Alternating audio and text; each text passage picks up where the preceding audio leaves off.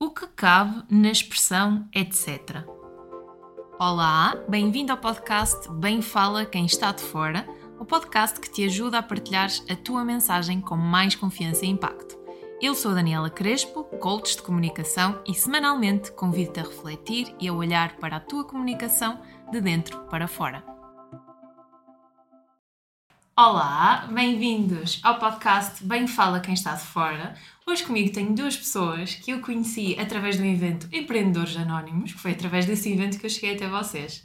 Uh, num dos dias dramáticos em que eu achava que não ia fazer amigos, que eu não ia conhecer pessoas, que era o que nós estávamos a falar em off, vocês criaram, uh, aqui a Mariana e a Raquel criaram um evento muito especial que foi neste conceito de que vários empreendedores estejam juntos para não se sentirem sozinhos e eu acabei por não me sentir sozinha, por conseguir ter contactos e por conseguir fazer novas amizades e agradeço a vocês por isso. Uh, e antes de começarmos, eu queria dizer que estou com a Mariana, que é uma das fundadoras do Empreendedores Anónimos, e com a Bianca. Ela, em conjunto com a, com a Bianca, tem uh, em empresa, como é que vocês dizem? Eu agora fiquei.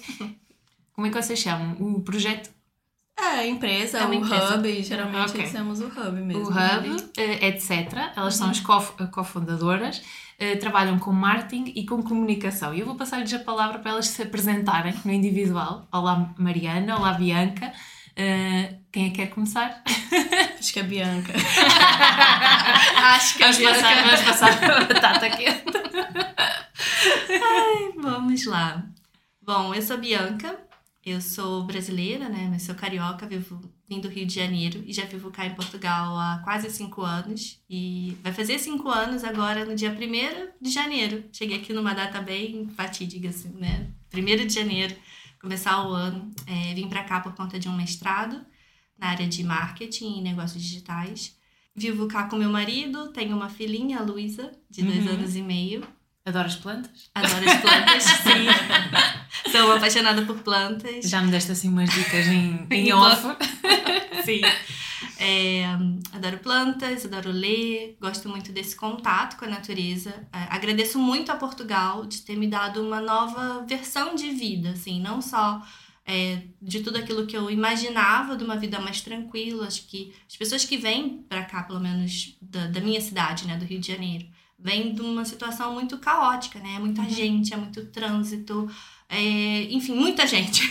E foi essa tranquilidade que tu encontraste aqui em Portugal? Exato, e acho que foi essa tranquilidade que eu precisava para minha vida, assim, para trazer um pouco mais de calma, um pouco mais de desacelerar mesmo, de olhar para mim enquanto, por mais que eu tivesse uma gestão de carreira é, bem interessante no, no Brasil, né, no Rio de Janeiro, não foi isso que me fez sair de lá, muito pelo contrário, até foi uma vamos dizer que foi um, um jogo muito arriscado e ousado, né, para quem estava num bom emprego, tinha uma boa gestão em relação ao meu negócio, não, não tinha um negócio, né, eu trabalhava para uma indústria, tinha uma boa vida, né, vamos dizer assim, mas precisava de algo mais, pensava muito num futuro, numa outra realidade de vida mesmo. E quando foi meu marido e eu decidimos, ah, por que não, né, esse é o momento.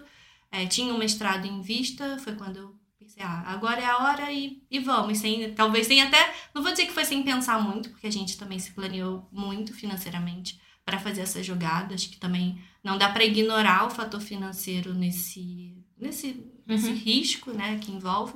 Mas pronto, viemos para cá, já estamos aqui, vai fazer cinco anos.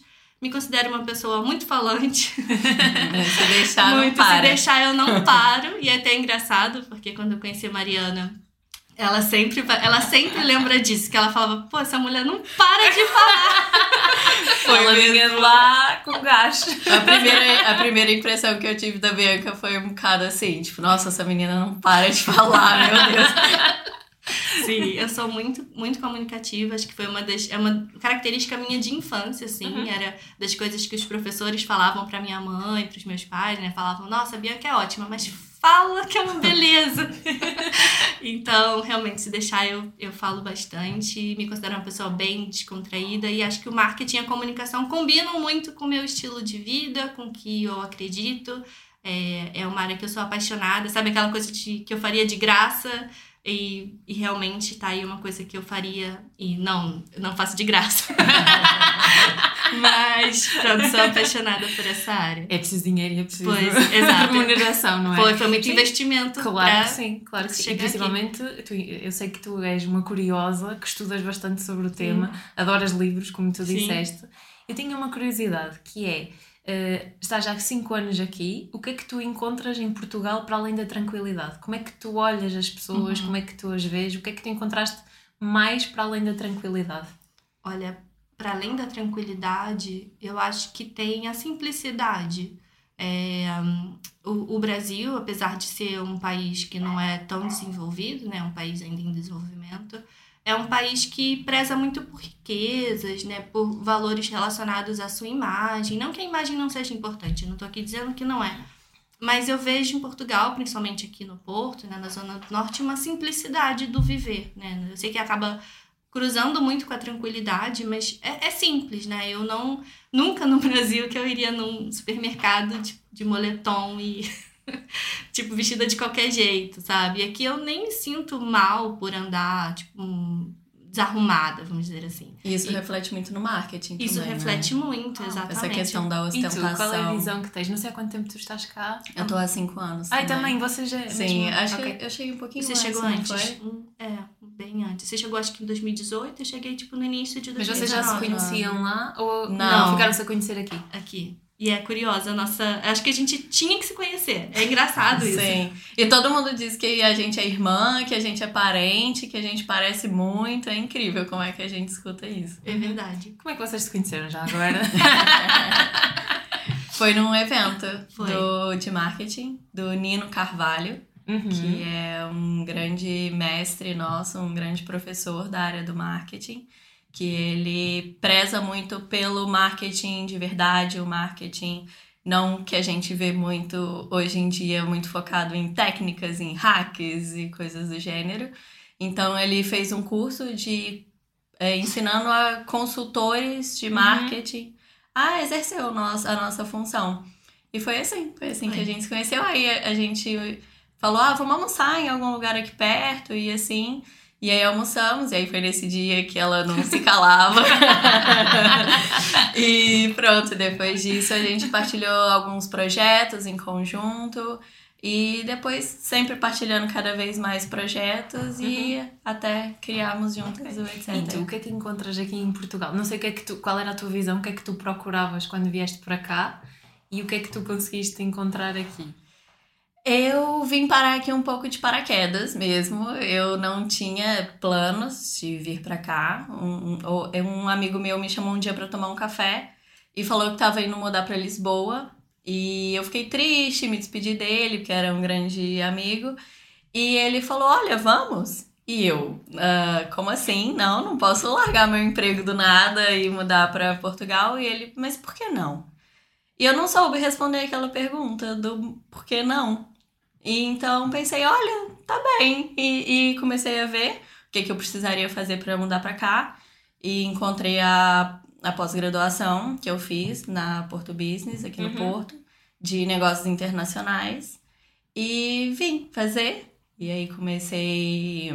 Depois que eu terminei, eu cheguei a trabalhar em dois lugares aqui. Mas não me adaptei muito à cultura organizacional, assim, Uhum. muito da- das empresas. E decidi começar a empreender. Achei que. Pensei, ah, ainda sou jovem, né? Dá pra tentar algumas coisas. E, e pronto, aí nessa jornada comecei a me sentir bastante solitária, que quem é empreendedor sabe Uhum. como eu, é. eu comecei este podcast falando nisso. Exatamente. E foi muito por isso que eu também comecei. Eu já logo me identifiquei com a Bianca.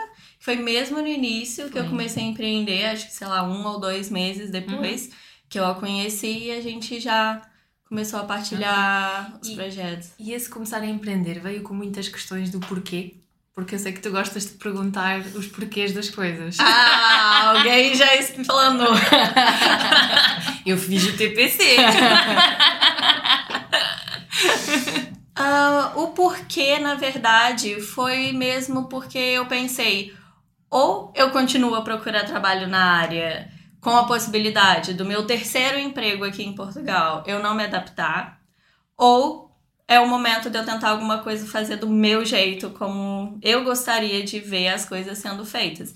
E aqui em Portugal, diferente do Brasil, é, na minha visão, acho que na da Bianca também, tem ainda o marketing e a comunicação se pensa muito numa questão operacional. É, então, até por exemplo, nas entrevistas de emprego, quando eu fazia, sempre me perguntavam muito: ah, você sabe mexer na ferramenta tal?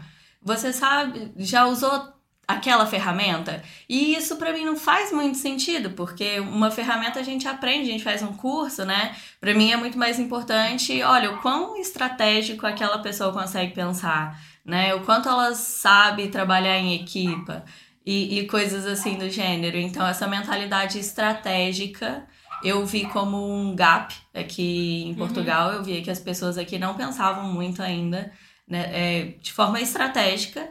Então foi muito, olha, eu acho que eu consigo suprir esse, esse gap que eu tô vendo aqui no mercado.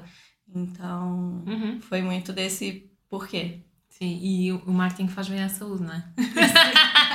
pois, é. inclusive, quando a Bianca estava se apresentando, eu pensei, ela não falou que ela tem 13 anos de experiência pois. na área da saúde. E, e, na verdade, o meu empreender veio muito por conta disso. Assim, eu, eu tinha em mente, muito no passado, de que no, o meu futuro era mesmo empreendendo. Era uma visão que eu tinha, apesar de boa parte da minha carreira ser dedicada para o meio corporativo, né? No Brasil, eu não, não tinha nenhum empreendimento que fosse a 100%, né? Eu sempre trabalhei Trabalhei para uma agência, trabalhei no hospital, trabalhei numa grande indústria, é, que eu fiquei também foi muito, muitos anos. Em todos esses trabalhos eu fiquei sempre um bom tempo. E todos eles eu falo que foram todas as, umas pós-graduações em conjunto, né? Eu sou formada em comunicação social, em publicidade e propaganda, também fiz MBA em marketing. E nesse meio tempo, né, eu comecei a minha jornada de trabalho ainda no, na faculdade. Então, quando eu ingressei no mercado de trabalho, foi muito nesse meio corporativo. Mas eu tinha em mente que a Bianca do futuro era uma Bianca que ia se arriscar em algo próprio, mesmo que eu precisasse, naquele momento, né, adquirir experiência, adquirir financeiramente, né, a gente está falando de para empreender muitas vezes a gente precisa de alguma segurança financeira, né? não dá para simplesmente só arriscar no zero a zero. Eu sei que existem essas pessoas, existe isso, existe essa possibilidade, mas que para mim não era tão seguro assim, não me sentia confortável. Então eu, eu paguei esse pedágio que foi paguei com muito muito prazer porque me deu muita experiência, me deu muita bagagem, me deu muita vivência, me deu resiliência, porque trabalhar mesmo em, em empresas, em, com pessoas, ter esse organismo muito vivo, acaba dando um pouco mais de suporte de chegar num momento de empreender um pouco mais cascuda, sabe? De levar muita, muita pancada assim no caminho, uhum. de tentar lidar com lideranças. No meu último trabalho, eu lidava diretamente com o board da empresa, com o CEO, com a parte do conselho, com os diretores. Eu saí de lá como coordenadora de marketing, então eu tinha toda uma vivência que quando eu cheguei cá em Portugal, mesmo vindo para fazer o mestrado, eu já estava muito agoniada de ficar só estudando, né? Aquela coisa de, ah, eu só estou estudando. Apesar de ser muito importante, né? Isso, isso, para mim foi muito importante dar essa pausa, porque Portugal me ajudou a desacelerar. É, eu me via muito parada, vamos dizer assim, mesmo que só estivesse estudando, era bastante trabalho, uhum. estudar, fazer o mestrado dá bastante trabalho, mas eu queria exercer, sabe? Queria botar para fora, queria estar tá ajudando algum negócio, tanto que colocar as mãos na massa. Colocar a mão na massa. eu falei, não, existe essa oportunidade, eu acho que eu tenho potencial para fazer isso, né? Eu não posso é, negar que toda essa experiência me ajuda a transformar outros negócios aqui. Então pensei, olha, por que não, né? Já tô aqui, é, tenho, não, não tenho muito do, do que ter medo, né? Acho que o maior medo é o mudar, né? E acho que a gente teve essa coragem. E eu também ouvia muito quando eu dizia que vinha para Portugal para fazer o mestrado. Eu vim ainda nos primeiros meses, fiquei aqui, meu marido veio logo na sequência. Ele tinha umas coisas ainda para resolver e vim sozinha, assim, né? Entre aspas.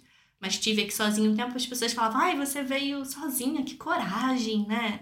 É, não, não tava de tudo sozinha, mas pronto, vim e as pessoas falavam, nossa, corajosa. Eu até nem me sentia tanta, com tanta coragem assim, mas, mas é. E todo esse meu tempo de trabalho na área de comunicação e marketing começou na área da saúde. Meu primeiro trabalho, ainda na faculdade, quando eu ainda estava no meio da faculdade, foi numa agência de comunicação para a área da saúde. E foi ali que eu me encontrei. Já, já, já de cara me apaixonei pela área. E fiquei desde então. Foi quando depois trabalhei em hospital. A indústria que eu menciono é uma indústria de medical devices. Então, Uhum. tinha muito contato com a, a área científica como um todo, né? A área da saúde, a área científica, investigativa. Então, é uma área que eu adoro. É uma área que eu me sinto bem por, por não estar a, a vender ou promover algo que não é não posso dizer, tem algo positivo, né? Eu tô levando mais bem-estar, mais vida, mais saúde, fazendo com que o marketing seja ti- tira aquele, aquele ar do vilão, né? Tipo, ah, você comprou isso porque é puro marketing. Não. É, você ganhou mais, conquistou mais vida porque teve uma campanha que te ajudou, te conscientizou. Então tem, tem. E sim, marketing faz bem à saúde por isso. E, e tu falaste agora da questão do marketing ser vilão. Como é que vocês veem o marketing nos dias de hoje? Acham que ainda há muito esta ideia de ser o vilão, Tem. de ser algo com muita estratégia, com muita estratégia, estratégia não ética, se, se é que posso Sim. dizer assim.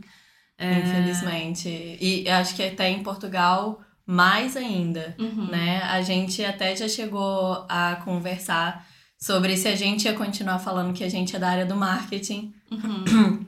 ou da área da comunicação.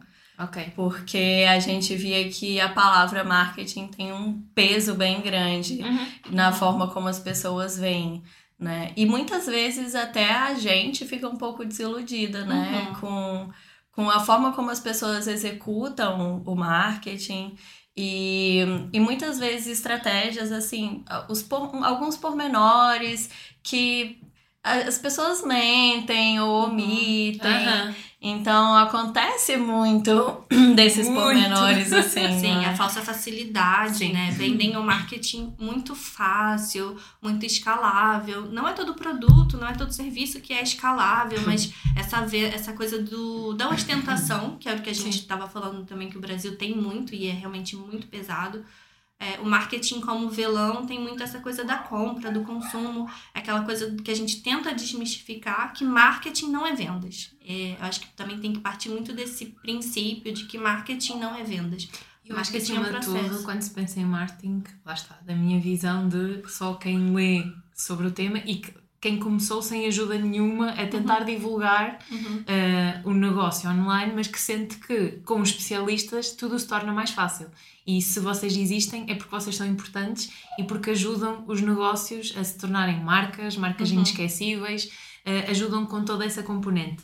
Mas aquilo que eu sinto eh, em relação aqui ao marketing é que muitas das vezes eu acho que as pessoas, quem começam, lá está, sem ajuda, muitas das vezes nem refletem aquilo que estão a aplicar, nem, nem se sentam para pensar sobre si e quais são os seus valores, porque há muito, e aqui de quem no início não percebia nada e começava a ver como, como as pessoas chegavam até mim e eu pensava assim, ok, eh, será que eu devo fazer isto para ter sucesso? Porque a forma como nos, eh, nos comunicam as coisas às vezes dá a entender que se nós não seguirmos aquele caminho não vamos ter sucesso, não vamos conseguir, não vamos ter clientes, não vamos estar no grupo.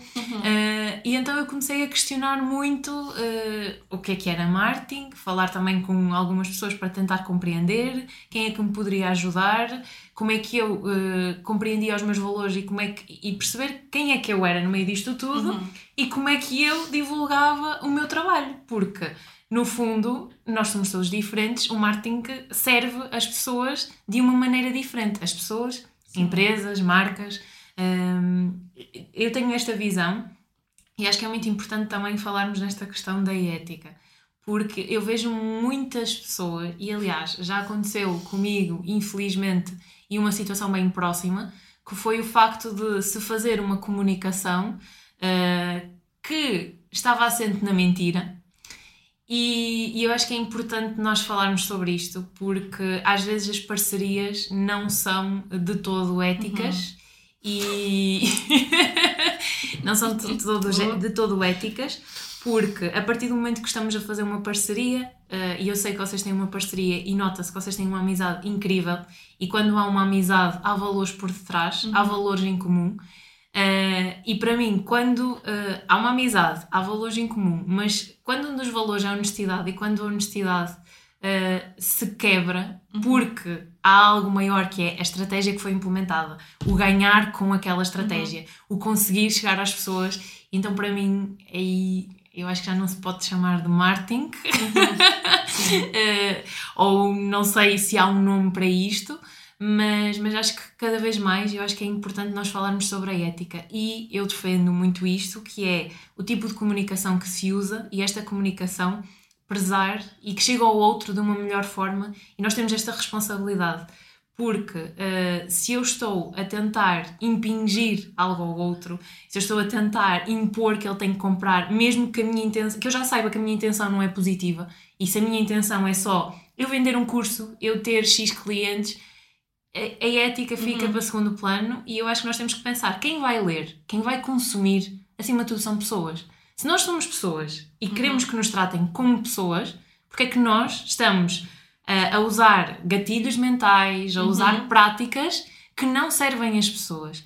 E, e, eu acho que é muito importante, e sendo este um podcast de comunicação, desculpem, uhum. eu queria falar sobre isto, porque, porque lá está, nós somos pessoas. Exato. Acima de tudo, somos pessoas. E quando vocês falam em estratégia, sim, é preciso estratégia para chegarmos às pessoas. Uhum. Às pessoas certas. E nós ontem no evento também falámos dos clientes e atrair. Não sei quem disse, mas alguém falou. Não sei se até foste tu, da questão dos clientes que, que nos serviam, os, trabalhar com os clientes certos, que uhum. são certos para nós. Sim. Foi, disseste algo do género, não foi? Mais ou menos, mas acho que a Carol também chegou sim, assim. sim. Que é no fundo que nós não temos de trabalhar com toda a gente. Claro que as estratégias de marketing nos vão ajudar, eu vejo nesta ótica, corrijam-me se eu estiver enganada. Uh, por exemplo, trabalhando eu com comunicação, uh, eu trabalho com quem quiser transmitir mensagens com mais confiança, uhum. quem quiser trabalhar numa apresentação. Eu não trabalho especificamente com voz, uhum. uh, ou seja, eu vou atrair clientes mais de comunicação, não de voz e técnicas vocais. E, eu, e o marketing ajuda-me a trabalhar a minha comunicação, a minha estratégia para chegar a estes clientes. Eu acho que isto uhum. também é importante falar. Não sei se Vamos corrigindo. Esse, esse tema é um tema que eu e a Bianca amamos, né? Então, bora falar. Sim, essa questão da, da ética no marketing, porque acho que teve até uma vez que eu trouxe essa reflexão, né? O que, o que é ética? Foi. O que é moral? né? Porque nós duas somos publicitárias, né? A nossa formação em comunicação social, publicidade. E no curso, por norma, acredito eu, no curso de publicidade, a gente tem uma cadeira que é uhum. é ética na publicidade.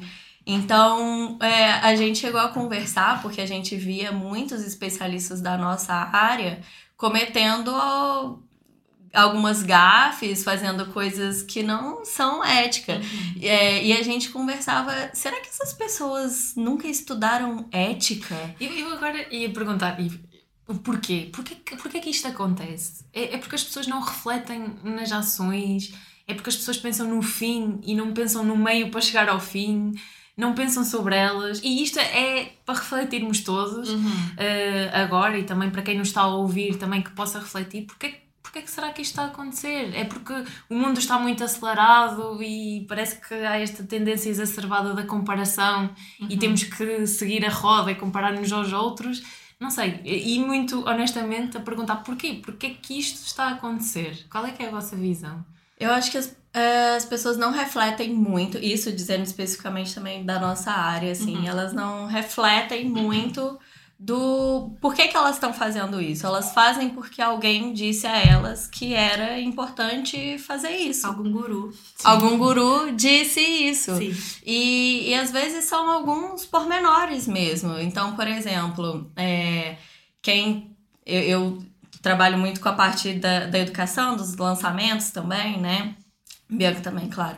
Mas é, teve um, uma situação que eu vivi em relação a um, uma parceria que estava relacionado aos grupos do, do WhatsApp, né? Quem trabalha com a questão de lançar infoprodutos, a criação de grupos do WhatsApp tá um pouco no, nesse processo. Então a gente precisa é, definir qual vai ser o nome dos grupos do WhatsApp. Então muitas pessoas colocam aquela hashtag, né? E okay. põe o número, grupo 1, grupo 2, né? Okay. Às vezes acabam se criando muitos grupos.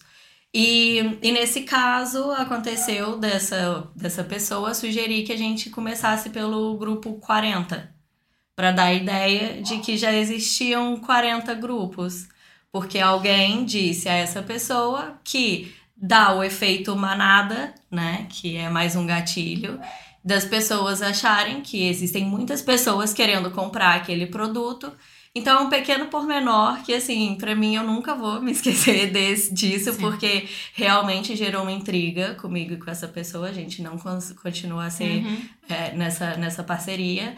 Mas, é, no fundo, eu não acredito que isso, essas são más pessoas, sabe? Eu não acredito que, nossa, é uma pessoa ruim. Eu acredito que alguém disse para ela que isso poderia gerar mais vendas. Sim, mas no fundo isso é uma manipulação. É uma manipulação. A, a, a intenção uhum. não está a ser positiva, certo? Exato. Porque estamos ali a usar um gatilho que não está, não está a servir o outro. Não estamos a, a considerar que o outro é uma pessoa e que. Okay, porquê? Porque é que ele tem que pensar Sim. que já vai no número 40? Quer dizer, e se for no 1 e se estivermos a começar, não vale mais mas aqui também vai da minha filosofia. Uh, eu acredito que é preciso nós plantarmos, semearmos, uhum. plantarmos, cuidarmos. E eu acho que hoje em dia, eu acho que isto também acontece porque as pessoas não querem ter tempo para esperar. Uhum. Ou acham que, e também se calhar fruto dos, de, das informações que chegam, que os resultados são rápidos, que Exato. podemos ganhar X em não sei quanto tempo. As fórmulas. Eu acho que uhum. para termos uma relação sólida, uma relação sólida com os clientes, uma relação sólida connosco, eu acho que é preciso cultivar. Uhum. E, e claro, nós temos começado do 1, não é do 40. Sim, exato. Assim, é, é uma pergunta mesmo que a gente faria para refletir, porque a resposta certa, né, a gente não, não teria uma, até porque a gente nem sabe se essa é efetivamente uma resposta mais certa, mas eu diria que muito dos, do, do vilão do marketing, o marketing sempre foi visto como vilão para aquela coisa do vender, né, ah, vender mais, né, aquela coisa do marketing estar relacionado a vendas, quando na verdade não é. É, e aí, quando surge o marketing digital, vamos dizer assim, né? As pessoas ainda tornaram a coisa ainda um pouco pior. Se é que poderia piorar. que aí começam a vir várias técnicas, vários, é, como eu posso dizer, cortar caminho, é, várias os hackzinhos, né, de, de marketing para fazer a coisa funcionar, para você vender mais, para você estar tá mais ali. Então vem todas aquelas temáticas pré-formatadas ou pré-prontas, como se aquilo fosse ideal para todo mundo. E é só para conceituar um pouco essa questão de uma maneira simplista, mas sem ser muito simplista, só para a gente entender, o marketing nada mais é do que a gente traçar, né, pensar naquele negócio, olhar para ele, traçar objetivos e metas e o caminho para chegar nesses objetivos e metas, que são feitas ações. Então a gente vai entender quais são as problemáticas daquele público, para a gente atingir aquele objetivo. Então, todo o marketing ele trabalha com esse conceito de objetivos, com esse conceito de metas. Então, para isso que a gente faz um planeamento, um planeamento de ação, seja para reverter um conceito, seja para ampliar o nível de consciência das pessoas em relação àquele serviço, seja para educar aquela, aquele, aquele público, né? Então, quando a gente fala de marketing, não é e não dá para ser uma gestão de curto prazo sempre vai ser uma gestão de médio e longo prazo. A gente vê até muitas indústrias, muitas empresas é, demitindo os seus diretores, os seus CMOs é, de, dos seus cargos porque dizem, ah, eu não vejo resultado. E aí contrataram um cara, tem, sei lá, seis meses, um ano, e realmente, assim, não tem negócios que demoram o mesmo tempo, porque tudo demora para maturar, né? Existe todo um, um, trabalho a ser feito. Não dá para pensar nas fórmulas prontas. Eu sei que é só uma temática, né? Do, do 6 em 7 e tudo mais, mas quem faz o 6 em 7, né? Quem consegue fazer algum, algum, invest... algum retorno em relação a isso, são pessoas que provavelmente já começaram seus trabalhos há, há mais tempo, apesar de muita gente dizer assim, não, eu montei meu produto do zero e fiz e isso e aquilo. Enfim, eu, eu sou sempre cética. Eu sou uma pessoa que sempre reflito muito sobre aquilo, bom ou ruim, eu sempre vou questionar. Não, mas por que que, né, é assim nem sempre vai ser assim? Quando a gente fala de ética, e aí é alguma coisa que a gente também realmente adora, principalmente na área da saúde, eu vejo muita gente falando para a área da saúde de uma maneira como se fosse um marketing comum. É, e aí não dá para ser um marketing comum para falar com um paciente. Eu não posso dizer para ele, simplesmente porque eu tenho uma clínica que faz procedimentos, que ele tem. Eu não posso induzir a ele a fazer um procedimento. Eu tenho que elevar o nível de consciência dele e ele tem que tomar essa decisão, porque o processo do paciente é um cuidado com a sua saúde, é, um, é algo invasivo, ele tem que estar informado. É um procedimento com consentimento informado. Então não dá para ser, não é uma compra por impulso. A pessoa não vai simplesmente olhar, ai, nossa, olha que resultado legal, vou fazer. Não, ela já tem um nível de consciência. Por que, que o Botox, né, só fazendo um parênteses, é tão coisa? Porque já é uma marca consolidada. As pessoas falam até, ah, vou fazer um Botox. Só que Botox é uma marca de um produto, né? Na toxina botulínica existem várias marcas, uhum. né, para aquilo. Então, muitas pessoas já têm o um nível de consciência para aquele procedimento. E existem outros, aí falando só da parte estética, mas é, falando de ética, é, no marketing em geral, e não, não deveria ser só para a área da saúde, mas para todas as áreas, tem que ter uma ética com as pessoas. A gente está lidando com vidas, está lidando muitas vezes com um desejo, com um sonho de alguém. Eu vejo gente falando assim: ai, é, vem fazer a minha mentoria porque a sua vida vai ser transformada. E aí prometem algo muito imediato. Sim, e às vezes sim, a pessoa sim, paga um valor altíssimo para aquela mentoria. Ah, é, e o resultado que você vai. Não estou dizendo que a pessoa não vai ter esse resultado, mas ela não vai ter esse resultado quando no final da mentoria, não vai. Claro. Ela vai ter e, até porque é um processo, por exemplo, falando eu e na, na questão da comunicação. A minha comunicação de hoje não é a mesma de há um ano. E às vezes chegam pessoas de novo no, no, a ouvir o podcast ai, tu comunicas lindamente, e eu, ah, mas eu continuo a ser introvertida e continuo a ter as minhas questões de comunicação. Eles, ah, mas não parece. E eu, porque lá está, é a questão do treino uhum. e, e, é plantar a semente e perceber que cada um está nas suas fases. E eu não posso prometer à pessoa que fazendo seis sessões comigo, oito sessões comigo, vai resolver todas as questões que tem de comunicação em relação a. que tem de, de confiança em relação à comunicação. Porque é um passo a passo, é um uhum. processo. E, e eu acho que muitas das vezes, lá está, os resultados imediatistas levam a, a se calhar a usarmos aqui algumas estratégias que, que, tocam nestas questões. Não sei se queres acrescentar alguma coisa. A Bianca é perfeita. não. não. Não, mas é, eu acho que é, eu concordo, claro, com tudo que ela disse. E por acaso é um tema que a gente sempre conversa, Sim. porque é até engraçado. Eu acho até curioso como é que algumas pessoas da nossa área hoje em dia até colocam, por exemplo, na bio do Instagram, é, ah, a promessa da pessoa é algo do gênero, ah, marketing com ética. e eu acho isso muito curioso, porque eu penso, gente, tinha, tinha que ser isso, não, não devia ser um diferencial, Sim. né? O diferencial. Sim, mas hoje acaba por ser um diferencial, não é? Infelizmente. Pois. Às vezes eu também tenho essa sensação de que as pessoas faltaram essa aula da ética. Porque foram tá sair à noite e não apareceram. Foi, não, foram pro, pro bar, foram beber, foram. Foi, mas é, é, porque eu acho que também hoje muitas pessoas. É, não tô dizendo que isso é bom ou ruim, mas começam a se aventurar na área do marketing sem ter nenhuma formação. Isso né? é verdade. Então, por exemplo, a gente tem essa formação na publicidade, que acaba que tem muito a ver também com o marketing. Na verdade, a publicidade está dentro do uhum. marketing, uhum. né? Eu também já fiz um curso técnico de marketing. A gente está, eu há 10, a Bianca há 13 anos estudando marketing. então, as, quando começam a surgir essas novas pessoas a dizer que é fácil, é simples, é rápido, uhum. você pode fazer só um curso aqui rápido de algumas horas e aprender o marketing, acaba que ela não sabe profundamente Sim. sobre esse tema e eu acredito que as pessoas não fazem por mal. Sim. Hum. É, também quero acreditar. Quero que acreditar, que não. pelo menos. Sim. E aí a gente volta para aquela coisa da narrativa, né? É, a gente entra num caminho da narrativa, onde eu até também falo muito com outros profissionais que hoje em dia basta você ter uma boa narrativa, né, uma boa comunicação para vender algo até Sim. sem ética, uhum. né? Sim. Então tem muito e aí acaba sendo um pouco também um processo de quem está comprando, também não quero jogar a culpa em quem está comprando, mas também de começar a observar, né, se realmente faz sentido ou não é, fazer um comparativo até com outros profissionais, entender se aquele profissional é mesmo de fato, né? Não, E o não, background, do background, profissional. sim, assim. se ele é um cara formado, é, se ele tem mesmo é, Bagagem. bagagem para aquilo, experiência, porque uma coisa é certa. Trabalhar com marketing é trabalhar com emoção. Não existe trabalhar com, sem, é, com marketing sem emoção. E quando eu digo emoção, é perrengue. e, e muitas vezes tem que ter bagagem para assumir um perrengue.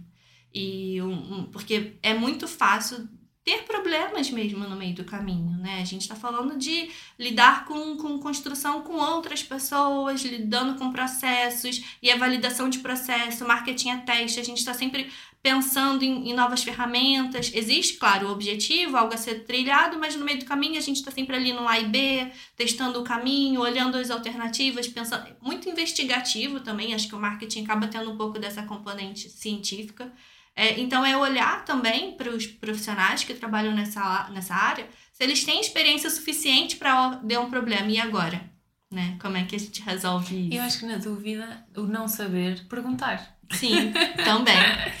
Eu acho que no fundo, às vezes também acabamos por estar tão eh, dentro de nós que acabamos por ter receios de falar sobre as coisas. Eh, nós não sabemos tudo. Uhum. Eh, e acho que aqui a importância de nós termos a nossa comunidade, termos o nosso grupo, termos pessoas diferentes da área, mas que nos po- possam ajudar, eh, que- ou seja, que seja um lugar seguro Uhum. eh, onde nós, olha, não sei isto, será que me podes ajudar? Eu acho Uhum. que isto não tem que ser às vezes dois polos diferentes, mas que se pode facilmente encontrar aqui um ponto de equilíbrio se as pessoas Uhum. tiverem esta abertura para conversar sobre as coisas. Claro que pode não ser assim muito fácil falar logo de imediato, mas acho que esta confiança e este caminho que se acaba por construir e ficando mais próximos, todos têm a ganhar.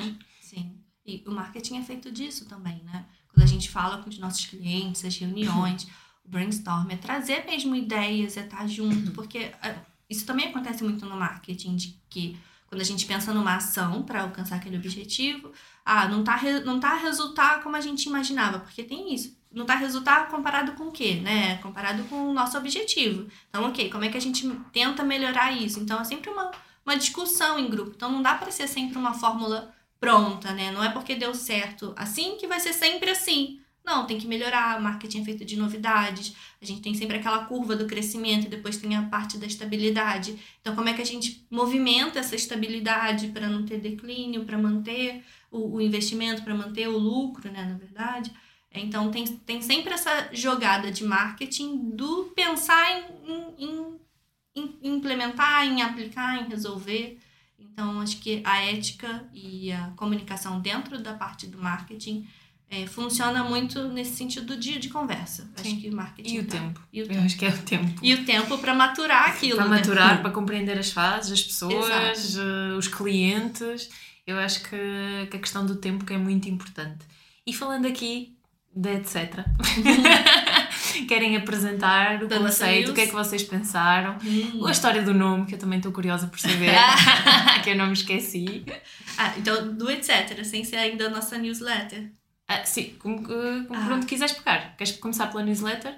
Não, não, acho que pode ser pelo etc. mesmo. O etc. Hub. Como é que a gente chegou. Primeiro, como a gente pensou nele, né? A gente, como a gente até estava conversando antes em off, a ideia era fugir um pouco do formato tradicional, né? A gente não, não gostava muito da ideia de ser uma agência, é, nem de ser um estúdio, um ateliê, então pensamos logo num hub. Ok, nos identificamos que o nosso negócio tinha a ver com um hub. né? Até porque é, a nossa ideia, né, nosso, nossa essência de marca, está muito ligada à parte mais colaborativa, Uhum. a especialistas, a pessoas que trazem soluções para outros para os negócios, né, para os nossos clientes. Então, o hub era o que fazia mais sentido. Pronto, Só para chegamos... contextualizar, o que é hub? Para quem nos está a Ah. ouvir e não esteja a par. Ah, ok. Sim, o hub é, nada mais é do que quando a gente fala de hub, né, propriamente falando, é aquele conector que tem várias entradas, né, vários pontos de contato. Então, no, no Brasil é muito usado o hub para aceleradora de startups, para um, um ambiente que tem vários mesmos especialistas para resolver determinadas. para resolver um negócio. Imagina, você tem uma empresa e aí você contrata um hub. Dentro desse hub, você vai encontrar praticamente, se não todas, as suas soluções para o marketing, mas não numa equipa pequena, mas sim com pessoas mesmo que são gabaritadas para aquilo, são pessoas especialistas para resolver aquele problema e que não tá ali sobrecarregadas de demandas. São mesmo pessoas especialistas meio que estamos, estamos todos juntos para resolver aquele problema. Uhum. Então, a nossa ideia, né, tem nosso etc. nasceu, nosso hub, né, ainda não falamos do etc. Nosso hub nasceu muito nesse intuito de que a gente tem um ambiente que cria soluções para os negócios. Okay. Então, para além de, da gente, como, como estrategista né, de marketing, comunicação e, e fundadoras do negócio, a gente tem parceiros que trabalham com a gente com soluções. Porque cá em Portugal, a gente tem essa, essa noção de que é um mercado muito relacional. Então, muitas das vezes, quando contratam a gente, confiam na gente, confiam no nosso trabalho. Então, é muito melhor ser a gente o canal para trazer as outras soluções. Ah, o nosso cliente precisa desenvolver um site. A gente tem pessoas para desenvolver okay. o site. Ah, nosso cliente precisa fazer um lançamento específico, precisa de mais gente. A gente não vai sair por aí contratando equipa. Não, a gente vai sair, olha, nós, a gente tem uma grade de parceiros que vão ajudar. A gente precisa fazer uma sessão de fotografias. A gente tem um parceiro que uhum. ajuda nessa sessão de fotografias. Ou seja, e até como modelo de negócio. Como modelo também, de negócio. Né? ter outras pessoas contratadas é diferente do que a gente ter parceiros. Né? Exato. Acho que vai muito por aí também. Uhum. E, e a questão do, do etc. É... Não sei se eu posso Pode. explicar. o etc. Porque, na verdade, etc. é, é um são duas palavras, né? Que é o et e cetera, que vem do latim, que significa e outros que não estão a ser mencionados. Uhum. Então a gente sempre usa no, no fim das frases, né? Para dar continuidade. Então, a gente acredita que na nossa área, a gente vive muito. Somos muitas pessoas dos bastidores, né? Somos os fotógrafos, os redatores, os marqueteiros, somos todos aqueles que não estão a ser mencionados muitas dos vezes bastidores, dos é? bastidores. Tem sempre as pessoas do palco e a da coxia. Então, uhum. é, a gente queria também dar um pouco de voz para os etc., para aqueles que não estão a ser mencionados. Então é muito por isso também da nossa newsletter, que é o etc e tal, que a uhum. Bianca daqui a pouco pode explicar também. Faltou a bola para ela uh, do, do que, que surgiu, etc e tal. Mas que a gente tem até uma parte que a gente justamente dá essa voz para outros etc.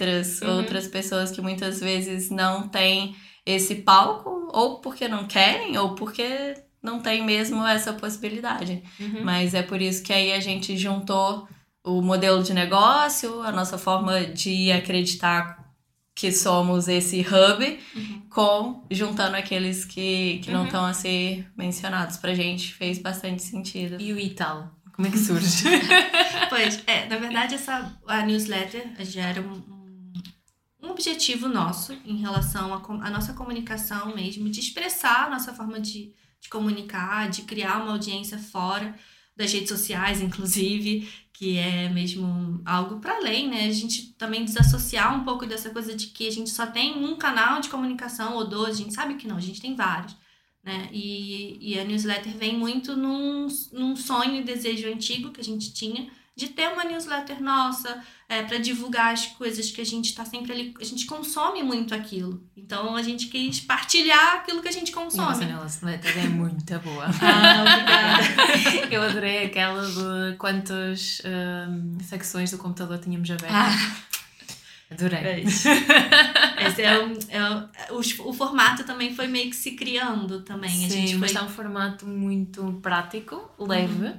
E no fundo carregado de conteúdo, porque eu acabo por estar sempre a consultar e agora estando aqui no Porto, acabam uhum. por ajudar, ok, co-works, o que é que há aqui? Eventos, o que é que há aqui na zona? Uhum. E então vocês reúnem os principais, têm os artigos também de opinião, uhum. por isso está muito simples, mas não simplista, porque uhum. acaba por ser complexa em muito conteúdo que nós podemos absorver Sim. com aquela reflexão inicial a contextualizar. Sim. Uh, por isso acho que acaba por estar muito completa. Que bom. Bom, que, bom esse feedback também. a gente acabou de fazer uma análise assim, das últimas 10 que a gente enviou agora a décima primeira. Décima primeira, Então, a sim. gente fez um balanço assim, algumas. A gente está sempre pensando em melhorias, assim, que é um formato que a gente pensou no início, mas a gente também está em fase sempre de construção, trazendo uma coisa nova, imputando pequenos detalhes, pequenas melhorias, até para perceber, né, e, e aprimorando o trabalho.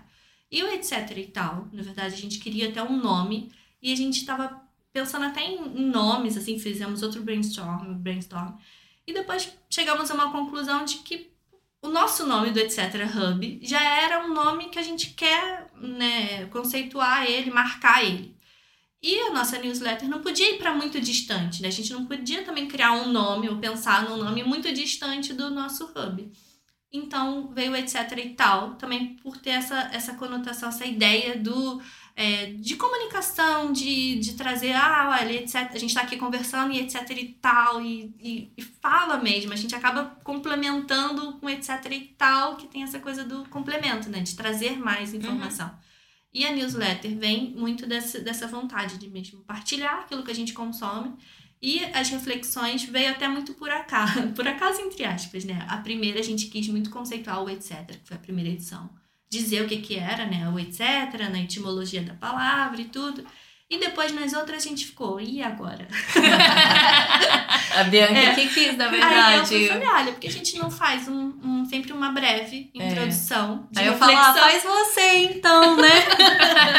e, eu, e a gente, uma coisa que a gente adora, quando a gente falou dessa parte da ética, né, a gente adora refletir sobre as coisas. Né? Então, pra gente, esse campo de reflexão, de perguntas, de questões, tanto que a gente nunca termina a nossa introdução com uma certeza, assim, ou é um conselho ou é um conselho para continuar investigando aquela informação. Então, nasceu muito disso. Ah, vamos, vamos testar então um modelo de reflexão. Então, toda news a gente pensa num, num formato curto, às vezes fica longo, é graças a. a gente trabalha muito em conjunto, né? Então, a newsletter é feita real, real a quatro mãos. Aí vem a Mariana sem dó nem piedade. Brincadeira. Mas acaba ficando muito, muito alinhado, porque eu, por, eu, eu, eu digo que eu tenho um. Eu às vezes sou muito objetiva, mas eu também sou muito prolixo. Não sei como eu consigo unir isso, porque são duas palavras. É uma expressão que vocês têm lá, não é? Uhum. Para dizer que Fala. usam muitas palavras é. para dizer uma coisa, é isso? Isso, isso. Tipo, acaba se explicando demais ou falando uhum. demais quando poderia resumir. É, e aí, às vezes, até nas palavras, na hora da escrita, até tento fazer esse exercício, né, de cortar, e aí depois eu falo, olha, amiga, já não consigo mais cortar nada aqui, tá na aí tua eu mão. falar, mas eu consigo. Sim, aí ela vai, corta. É, ela até já... substituía por memes.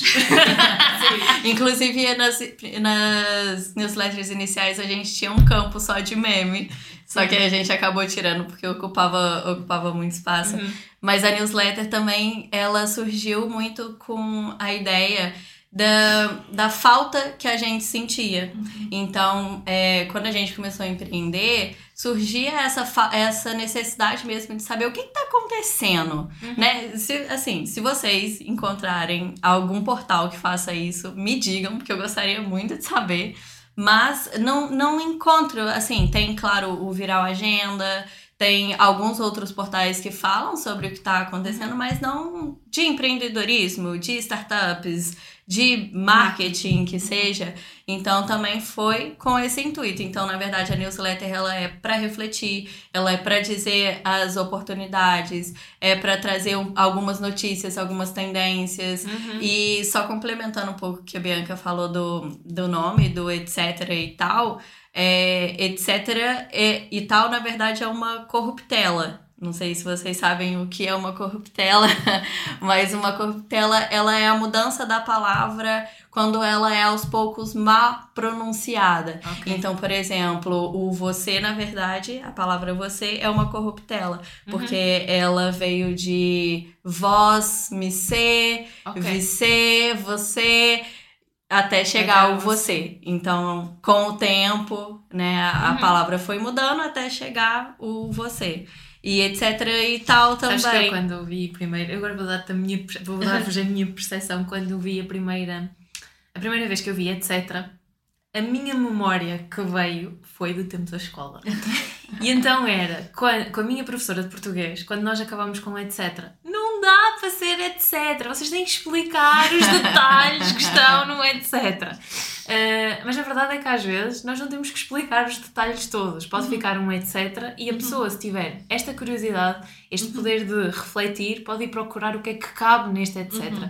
Eu acho que isto também é um bocadinho aquilo que vocês fazem na newsletter, que é dar ali uma ferramenta inicial, uma pergunta Uhum. solta, que leva o outro a refletir e agora e depois ele vai ver o que é que cabe no Uhum. seu etc. Pelo menos eu sinto isso. eh, e fez-me lembrar aqui os tempos da escola em que não se podia usar etc nas composições, Interessante. não se podia usar o etc, mas a verdade é que no etc cabe muita coisa e cabe aquilo que nós queremos Uhum. que caiba. Por isso essa, essa é a minha visão. Não sei se querias acrescentar mais alguma coisa. Não, era só explicar mesmo essa questão do etc e tal, que eu achei curioso, por acaso, quando eu fui, fui pesquisar mesmo o, da onde que surgiu essa expressão. Por acaso, eu não sei se em Portugal usa-se tanto essa... mas é uma questão também de É quando a gente quer dar uma ênfase, né? Mais do que etc. A gente fala etc então. e tal, Uhum. né? Sim, sim, sim. E pronto, é um pouco isso. E basicamente vocês também falam na newsletter o radar de oportunidades. Quando é que vocês ativaram o vosso radar de ok, as duas trabalhamos com marketing, como é que nós vamos juntar, encontrar este ponto de equilíbrio e ser parceiras? Hum, acho que foi muito no, no flow, assim. Propriamente surgiu, é. Porque quando a gente começou a empreender, ambas sozinhas, né? Cada uma na sua mesmo. dentro da sua individualidade enquanto empreendedoras, a gente. Como a gente se conheceu muito nesse início do empreendedorismo, é, a gente acabou partilhando muito dessa jornada, apesar de independentes, muito juntas. Então, sempre a gente estava mesmo conectadas nos nossos trabalhos. Olha, eu tô com esse cliente novo. Ai, olha, tá acontecendo isso. Ai, isso. E me ajuda nisso. Então, a gente dividia mesmo o projeto. Olha, tô com esse cliente aqui, mas não vou dar conta dele sozinha. Me ajuda? Aí ajuda. Ah, olha, eu comecei com isso aqui. Tô com... Me ajuda. Tipo, era sempre Me assim. ajuda, me ajuda. Sempre era eu, a minha... Porque eu, assim, até me considero uma pessoa bastante insegura. Então, muitas vezes eu não queria fazer as coisas sozinha. Então, eu sempre chamava a Bianca. e, e eu, muitas vezes, só aceitava fazer alguma coisa se a Bianca fosse comigo. então, às vezes, eh, recebia algum convite, por exemplo, para alguma palestra e eu não queria ir sozinha, subir num palco sozinha. Tá doido? e aí eu falava, ah, mas eu, eu só posso ir com minha sócia. Tudo bem? Aí, Bianca. Tipo, sócia. Às vezes ela já vinha já com pronto, eu nem podia dizer, não tinha nem Aham. opção de escolha, era ou sim ou com certeza, É. sabe? E tipo, ah, então eu topava algumas coisas assim, alguém chegava. É, eu lembro quando a gente deu uma formação de, de 25 horas, surgiu algo que era pra tipo dois dias, Sim, não é? Em dois dias a gente tinha que preparar uma formação de 25 horas e eu falei: olha, Bianca, já aceitei e falei que você vai fazer comigo. Nem dava para dizer Não, não não. dava pra Não dizer, dava. nem tinha nem como fugir, sabe? E eu, olha, tá, né? bom. Vamos, vamos nessa. É, e acho que também acaba é, essa junção, né? Foi muito mesmo gradual. Porque já aconteceu nesse meio do caminho, né? Da gente ter também outras pessoas trabalhando com a gente, né? A Mariana teve outros parceiros de trabalho. Eu também tive, assim, pessoas que a gente vai, que a gente trabalha. Mas de alguma forma a gente estava sempre juntas, né? Sempre uma sabendo muito do trabalho da outra, da vida também, porque a- além do trabalho, né? antes do trabalho nós somos amigas. Então, é, isso foi acontecendo. Então, quando surgiu mesmo a ideia, é, a gente conversou uma vez. Aí a gente pensou se faria ou não sentido. A gente ficou. A gente estava num um processo meio desiludida de algumas coisas. A gente, Uhum. não, vamos esperar amadurecer essas ideias. Aí depois a gente estava sempre botando isso em cima da mesa. E até que a gente pensou falou: não, eu acho que o nosso próximo passo é um próximo passo é, que não dá para ser propriamente sozinhas ou só contando com ajuda. Mesmo, Uhum. olha, estamos juntas nessa, vamos abraçar essa causa, vamos chegar a mais pessoas, vamos juntar né, a nossa, nossa rede, porque a gente nem chama tanto de equipa, apesar da gente ter algumas pessoas trabalhando efetivamente assim de uma forma mais contínua, mas a nossa ideia é mesmo uma rede, né? Ou seja, parceiros, Uhum. especialistas. Então, acho que a gente tem força para fazer isso, então vamos fazer isso juntas. Eu acho que não dá para fazer isso sozinha, nenhuma das duas aceitava fazer é, tudo sozinha. E a gente tem outros projetos né, em, em mente, em dupla.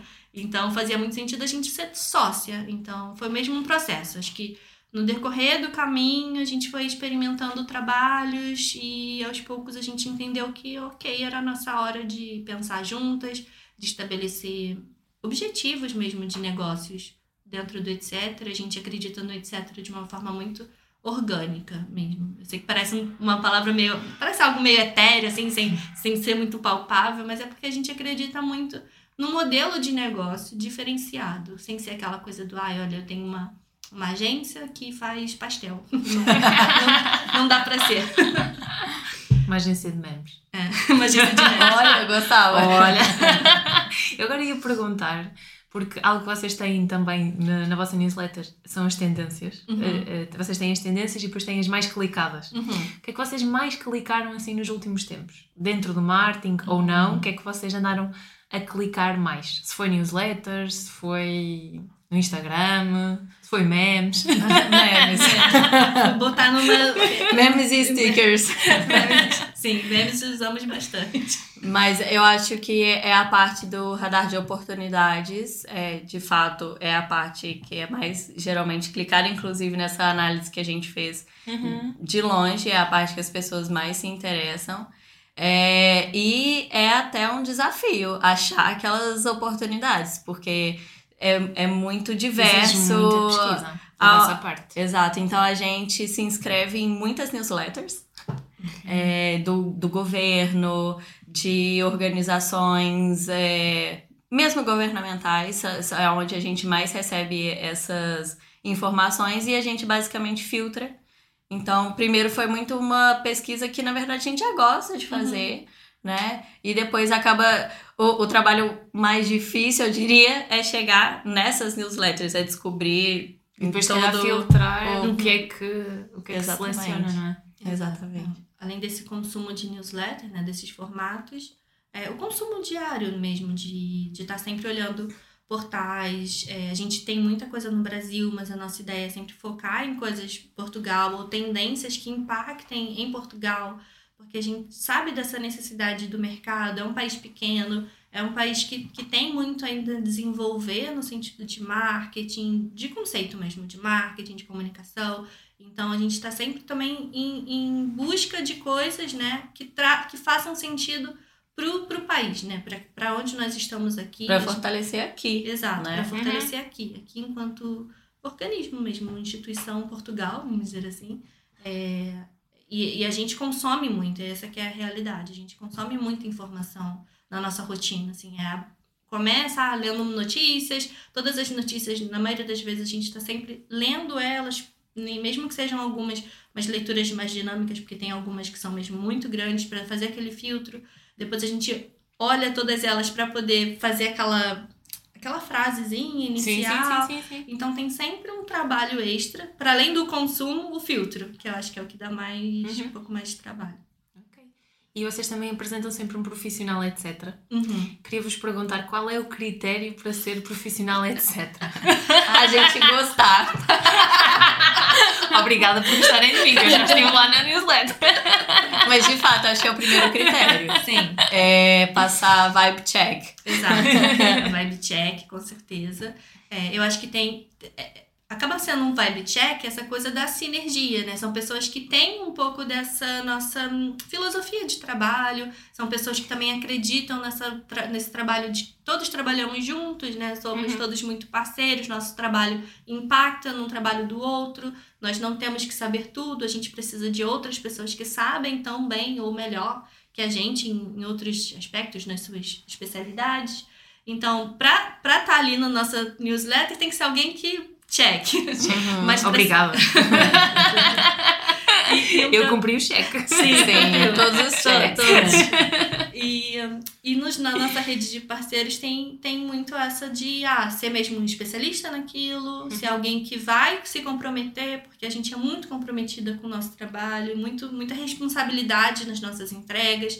Então, mesmo que a gente fale de ah, a gente tem parceiros, a gente são parceiros, que a gente entende que, que estão na mesma filosofia de trabalho, que trabalham Sim. com ética, que os trabalham valores. com os mesmos valores. Então, para ser um profissional, etc., precisa ser especialista naquilo que ele faz, precisa ter ética no trabalho dele, precisa hum, Ser legal. ser legal, gente boa, ser super, tipo, relax também, ter essa vibe tranquila, né? Assim, aquela coisa do. do né?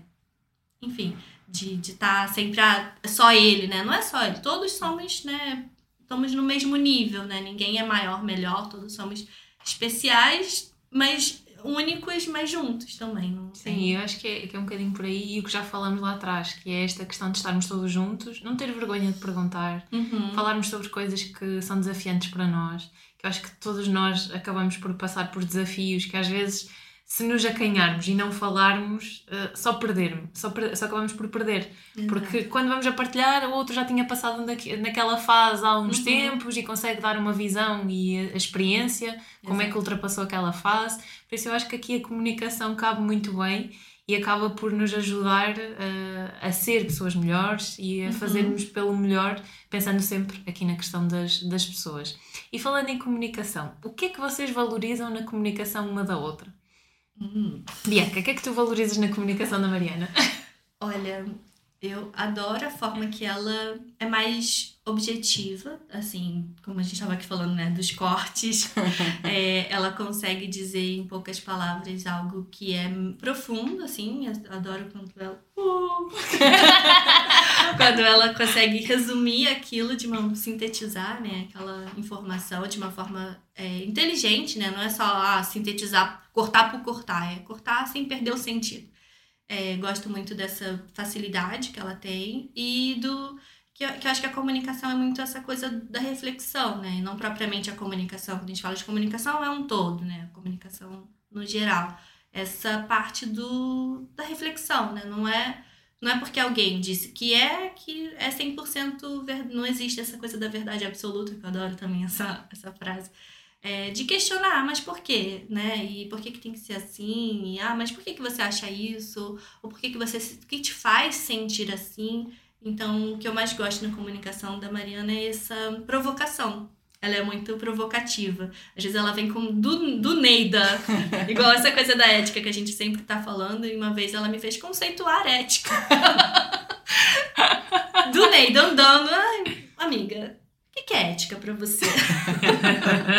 e de vez em quando ela vem com uns assuntos assim, e eu, e eu adoro, porque. Eu Pois, adoro. Eu assim, lanço bombas também. refletir, assim, umas coisas que às vezes a gente não. Nunca parou pra pensar, não é? Tipo, a gente, ai, tá sempre falando de ética, né? Ok, mas o que é ética, né? E aí eu falei, eu jogo, de jogar essas Sim, assim gosto. pra Bianca. A gente tá conversando e do nada a gente começa a refletir mesmo sobre assuntos. Ela vem, joga uma bomba assim, aí eu faz meu cérebro ficar ali pensando. Aí até o dia seguinte, É. tá ela, ela manda uma mensagem, nossa, eu tava aqui refletindo sobre Ou então, depois que eu. Imagina, nessa situação que eu acabei respondendo alguma coisa, assim, respondi e ela achou que fez sentido aquilo, mas só que pra mim. Fez sentido, mas eu fui atrás. Aí eu falei pra ela, me fez ver cinco vídeos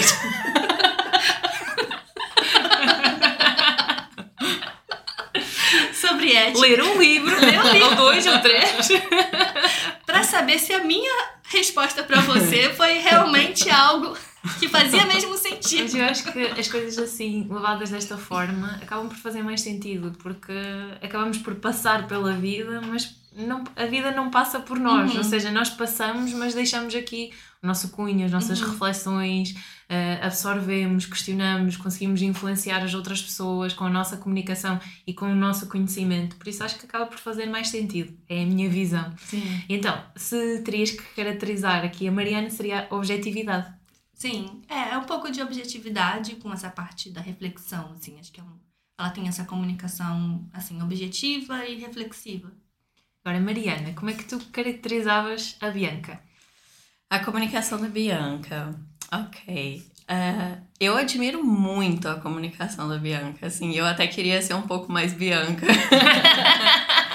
Porque eu, é, e isso muito dizendo em relação à comunicação com clientes, é, eu acho que ela tem um jogo de cintura muito bom. É, e porque eu, às vezes, por essa objetividade, acabo sendo até um pouco agressiva, assim, não tenho muita paciência de ficar floreando, às vezes, aquilo que eu quero dizer, mas que muitas vezes é preciso, né? É, principalmente quando a gente está falando com o cliente, a gente não pode simplesmente dizer, ai, ah, porque sim, porque é assim que eu trabalho, né? A Bianca, ela consegue, sabe? E às vezes em pequenos pormenores, é, às vezes uma palavra assim que eu uso, que ela fala assim, ah, mas tenta usar dessa outra forma. Então, eu lembro até que recentemente eu ia usar alguma coisa do gênero, ah, já tem anos que isso acontece. Eu ia responder algo assim do gênero, uhum. já tem anos que isso acontece. E ela falou assim: ah, por que, que você não troca isso? Já tem anos, pra... já tem muito tempo, porque ia soar menos agressivo. Uhum. Então, esses pequenos pormenores, assim, de, de respostas. E ela fala ah, dessa questão reflexiva, mas ela também é muito, muito reflexiva. Então, eu acho que é essa parte empática. Eu acho que é, é, a Bianca é muito empática. E por ser empática, ela consegue ter essa, essa comunicação mais maleável e, e ficou até emocionada. e, e ela é muito divertida também, tem uma comunicação divertida, apesar de ser assim, mais. Eu não diria que você é mais séria, mas ela tem. Ela é mais contida, não, não é tão bocuda igual eu. é, que a gente até usa muito como exemplo em algumas formações que a gente dá, como é que às vezes pessoas da mesma área tem uma comunicação muito diferente, né? E como é que isso pode se refletir também na imagem, né? Então eu falo, ah, por exemplo, eu falo muito palavrão, gíria e coisas do gênero, a Bianca não, né? A Bianca. É, e ela, uma coisa que eu gosto muito da Bianca também é que ela usa palavras muito bonitas, assim, na fala dela. Eu tava agora mesmo ela falou, não sei o que é etéreo. Eu, gente, quem usa etéreo, sabe? Então, é ela é assim no dia a dia. É, e aí eu, gente, quem fala assim, Bianca? Mas eu adoro, né? Sou assim, nossa, é sério, palavra bonita. Então é isso. É, é o que eu mais admiro dela. Ai, acho que é isso e acho que é importante uh, nós falarmos que cada uma tem a sua comunicação e não há o certo ou o errado. Uhum. É a forma como cada um acaba por ver a sua comunicação e o mundo e sendo áreas, uh, sendo a mesma área, conseguirem pôr o seu cunho entre cada tópico e entre cada cliente que vão uhum. lidar. Eu acho que a magia está neste ponto de equilíbrio que vocês acabam por criar. Sim. Vocês, vocês falaram também que, para além do vosso negócio, há a amizade. Como é que vocês conseguem separar negócio amizade, é tudo no mesmo saco, uh, não uhum. conseguem pôr aqui limites, como é que se fazem estes limites? Com um é, anelzinho. a Mariana tem uma muleta. É. Eu tenho um, um, chapéu invisível. Eu tenho uma muleta que é um, um anel que eu geralmente coloco para saber que eu tô nesse momento profissional. Uau! E para eu me lembrar que agora é a Mariana profissional, não é a Mariana amiga. Mas muitas vezes é, é difícil de uhum. separar, né? E às vezes a gente acaba muito passando pano é, para uma para outra. É uma expressão, acho que é brasileira, não sei, mas que é quando a gente acaba. É, ah, ah, tudo bem, amiga, você não fez isso, mas poxa, você tem uma filha de dois anos, né? Então, então acaba às vezes sim tendo, né, é, a amizade e o profissional, mas essa questão de muitas vezes saber que foi a Bianca, por acaso, que me ensinou essa questão do ah, tô com. Agora é o chapéuzinho profissional. Sim, sim. E eu acabei usando essa, essa muleta para me lembrar de que, ok, então agora tem certas coisas que eu não posso falar. Uhum. que eu, tenho, eu sou a Mariana profissional. É boa estratégia. Sim. Isso funciona tanto entre a gente, imagina, uma reunião nossa, né? Agora a gente tá momento etc, momento sócias, momento que a gente vai ter que decidir coisas, coisas importantes, conversas difíceis, decisões até mesmo dentro do nosso negócio, e que a gente tem que ser abrir mão da ideia de que somos amigas, né? Não que isso invalide a gente enquanto profissional, mas é que às vezes a parte amizade acaba sendo um, algo mais emocional, né? E quando a gente fala de ser mais frio, mais, so mais falando de sociedade, a gente tem um pouco desse chapéu. E isso vem muito dessa bagagem do, do corporativo. Quando muitas vezes eu, quando liderava equipas, né, e, e pensando muito nessa ótica dentro das instituições, dentro de uma empresa, você é uma instituição quando você tem um cargo. Não é você, não é a pessoa, é a instituição. Então, quando a gente tem um negócio, né, no nosso caso, nós somos sócios, é, quando a gente está falando da, dali naquele momento, não é a gente, né? Não é só a Mariana, não é a Bianca, é o etc. São as donas do etc.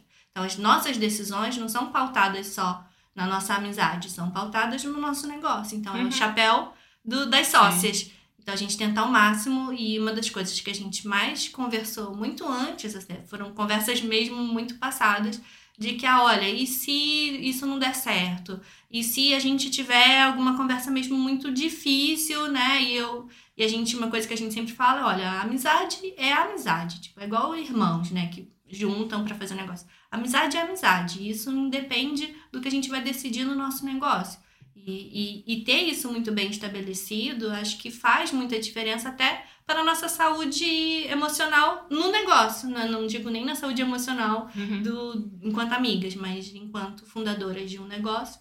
O chapéuzinho, o anel, agora Sim. e reunião de clientes também, que acho que também acho que ainda chega a ser um desafio um pouco maior, que é a gente não é se respeitar, né? É a gente se comportar, acho que a palavra é mesmo comportamento, como sócias, como né, alguém ali, para não, não ter aquela descontração de amigas. Uhum. Imagina, junto com o cliente, a gente tem a nossa nossa postura, nosso comportamento. É, a gente não fala, ai, amiga, é. não, não sei não, não, É, tipo, então não concordo. Então, né, ter aquela divisão de que, olha, se alguma Sim. coisa a gente não concordar, a gente saber como lidar com aquela situação. Ou se for algo que a gente mesmo. que uma não, não concorde a 100%, mas é a minoria na mesa, e depois a gente discute aquilo para não ficar algo mesmo à vontade demais, sabe? Ter mesmo essa separação. Uhum.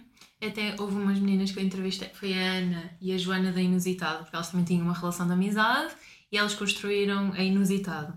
E, e elas até falaram uma coisa muito curiosa, que foi, elas fizeram mesmo dois grupos. Elas têm o grupo da amizade uhum. no WhatsApp, e tem, você também tem, uhum. você também tem, e tem o grupo onde só falam das coisas do negócio. Uhum. E, e, acho que nós temos que fazer isso, não é? é a, gente, na, a gente, na verdade, tem isso no, no WhatsApp a gente tem, a gente tem isso, a gente tem isso no WhatsApp, a gente tem um grupo nosso do etc, inclusive chama etc e grupos, enfim, e a gente usa muito o Slack, que é uma outra plataforma de trabalho.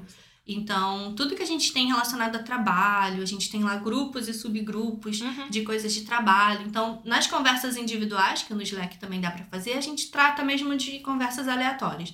Mas a gente tem lá os grupos. Ah, o assunto é newsletter vou lá, escrevo alguma coisa sobre a newsletter ali. Ah, o assunto é o etc. Tem ali. Ah, o assunto é com a nossa. A gente tem uma pessoa que trabalha com a gente na parte do design. É, assunto é sobre designer, a gente escreve ali. Então, a gente tem ferramentas, Notion, Slack, isso falando de parte mais digital, para separar toda a nossa comunicação, né, em termos de organização, é, fora a questão da amizade. Então, quando a gente quer falar como amigas, a gente usa o nosso WhatsApp diretamente, Sim. fala ali, é, trata as coisas por ali, mas quando é trabalho a gente usa outras plataformas. E aí, no WhatsApp a gente acabou fazendo esse grupo por ser mais fácil, às vezes nem sempre a gente está no Slack, que até então era só Slack. E aí a gente acabou aderindo, voltando um pouco para o WhatsApp e criamos esse também esse grupo uhum. para falar só das coisas de trabalho. Uhum. E pensando aqui na questão da comunicação e na questão da etc, o que é que é ter uma comunicação etc? Se tivessem que caracterizar uhum. parâmetros de uma uhum. comunicação etc, que elementos é que teria?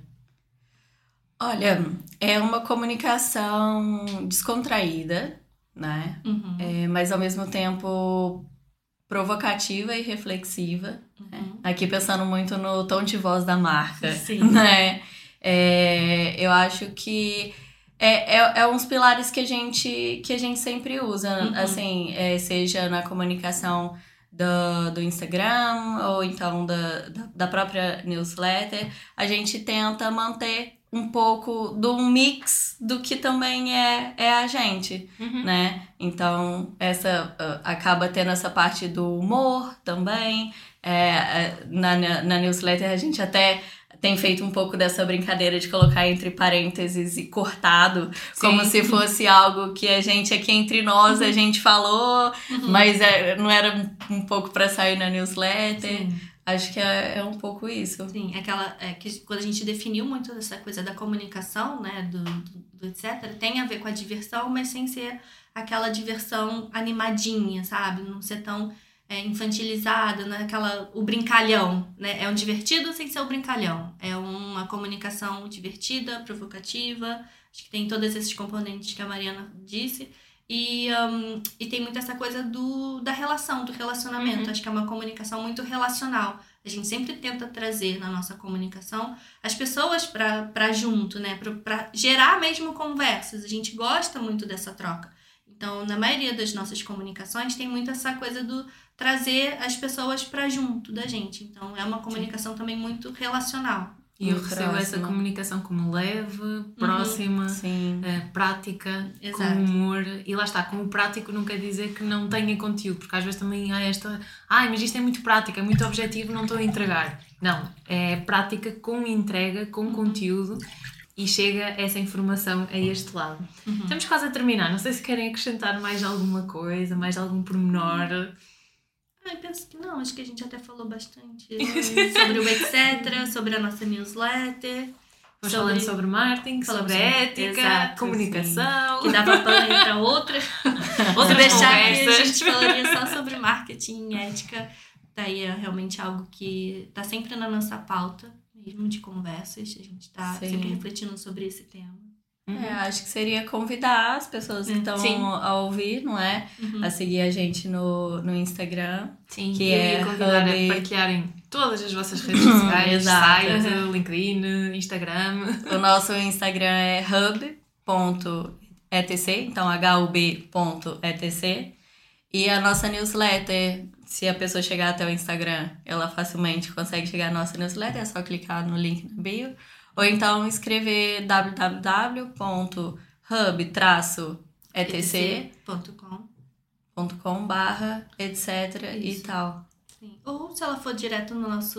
Eu vou deixar tudo home. na descrição. Vocês Ok, depois passam sim. tudo, vai tudo para a descrição. Ótimo. mas até na nossa home mesmo tem lá, a pessoa consegue fazer a subscrição. Sim. E acho que é sempre um bom convite. É, não é porque é a nossa newsletter, mas a gente tem uma paixão enorme por esse trabalho.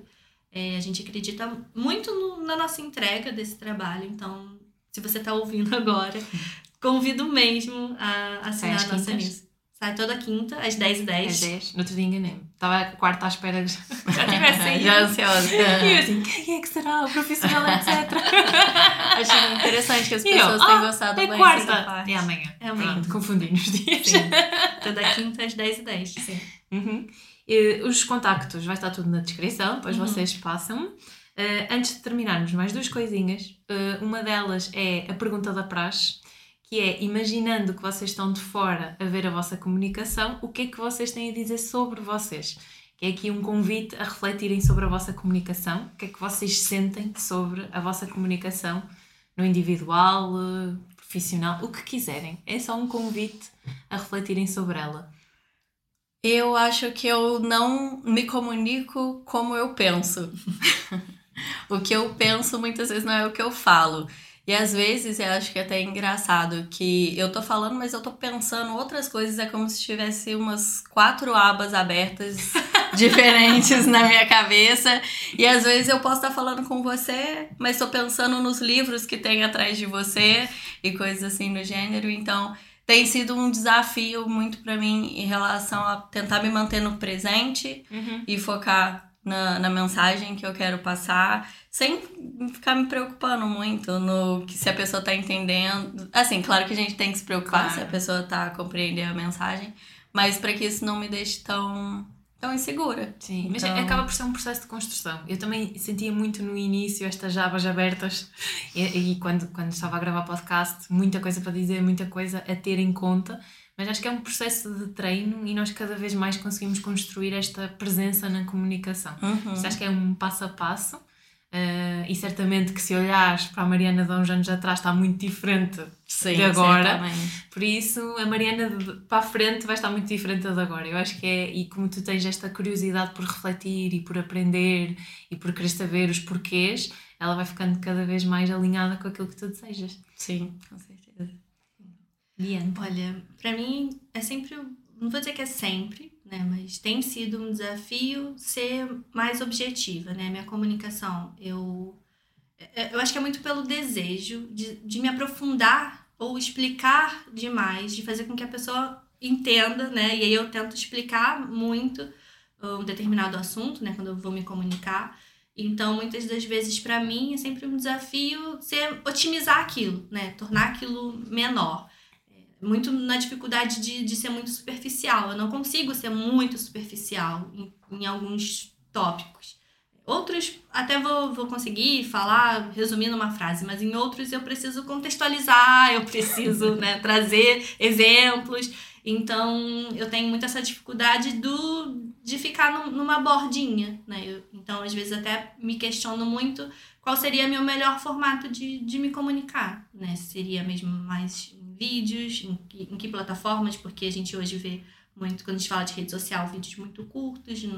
E às vezes para mim é um desafio enorme falar em, em menos de um minuto, em um uhum. minuto. Tento, mas é sempre um desafio. Mas em termos de comunicação, eu, eu sinto muito essa, essa necessidade, né? De não ter que me explicar muito, né? Nem sempre. Né? Eu, eu, apesar de sentir que precisa, de, de dar um pouco de contexto, de ter um pouco mais de objetividade, né? Ou de falar de uma forma, e se a pessoa tiver dúvida, pergunta, não sei.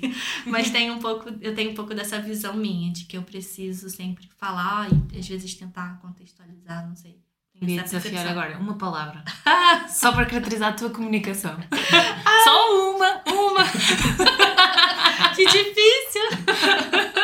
Olha, uma palavra por acaso é, é uma palavra que eu, que eu gosto e que eu tento ao máximo, talvez por isso, por tentar contextualizar, é a, a empática. Eu acho que muito por. Só a palavra. Tá. Só é, já tava, já, já tava lá, o microfone já vai desligar. Empática. Tô brincar. Empática. Mas por acaso foi curioso, que você acabou de falar isso e, e explicar. Você explicar. Sim, porque eu sempre tento trazer essa, esse... Mas lá está, é, é um caminho, era Sim. como nós estávamos a falar há bocado, acho que as coisas levam tempo, sendo uhum. na comunicação, sendo no marketing, e, e, acho que o importante é nós questionarmos, refletirmos sobre nós e perceber o que é que faz sentido para nós, uhum. o que é que nos serve na comunicação, no marketing, nas uhum. pessoas, com quem queremos estar, com quem nos identificamos, uhum. para parcerias e, e é muito por aqui. Uh, antes de fecharmos, uh, eu queria que vocês pensassem numa mensagem, cada uma no individual, uma mensagem que é importante para si partilhar. Aquela coisa, aquela mensagem que faz o olho brilhar, que é importante que chegue a cada vez mais pessoas. E o meu convite para vocês é que pensem nessa mensagem. Uh, eu vou entregar um cartão, vão escrever essa mensagem, vou deixar aqui no mural para que depois ela chegue a mais pessoas que entram cá, pessoas que depois vamos partilhar também nas, uhum. nas redes sociais. E o objetivo é que essa mensagem chegue a cada vez mais pessoas. Aquilo uhum. que vocês vibram, aquilo que vocês que faz mais sentido, uh, aquilo que as pessoas talvez ainda não sabem sobre uhum. marketing, sobre alguma experiência que vocês tenham tido, aquela mensagem que vocês sentem que é mesmo importante partilhar. Eu agora vou terminar a conversa, vocês vão pensar, já têm uhum. aí a semente para pensarem nessa mensagem quero agradecer-vos uh, por, por vocês virem aqui, por terem esta conversa leve comigo, uh, pelo trabalho incrível que vocês estão a fazer. Eu sou uma leitora assídua, assídua da vossa newsletter. Continuem o bom, o bom trabalho que têm feito. Acredito que vão, que vão conseguir chegar a cada vez mais pessoas. Uh, valorizar também o facto de ter encontrado alguém que fala muito sobre ética porque é um tema também que, que me apaixona ouvir falar sobre ética, ouvir falar sobre pessoas porque há momentos em que, hum, em que nós, quando nós estamos assim, em momentos mais desafiantes, em momentos onde nós estamos a questionar tudo, onde vemos que o negócio não está a avançar, onde vemos que não estamos a ter os clientes necessários para, uh, às vezes questionamos se estamos a, uh, a trilhar o caminho certo, porque vemos tantos caminhos que não são tão éticos e que não são tão alinhados connosco que nos levam a questionar a nossa forma uhum. de trabalhar mas ver duas pessoas como vocês, amigas, a criar marcas éticas uh, inesquecíveis, a falar sobre isto, faz-me acreditar também num mundo melhor e por isso é que vos trouxe aqui também ao podcast. Espero que seja só um início e que continue a abrir este portal das boas uhum. conversas e que tenha muitas boas conversas com vocês. Uh, e obrigada, até uma próxima. obrigada, obrigada. Estamos a agradecer. Chegamos ao fim de mais um episódio do podcast Bem Fala Quem Está de Fora. Convido-te a conversar comigo através do Instagram danielacrespo.pt. Lembra-te que a comunicação é treino e parte sempre de ti. Eu estou aqui para te guiar nesta jornada. Obrigada por me ouvires. Até à próxima semana.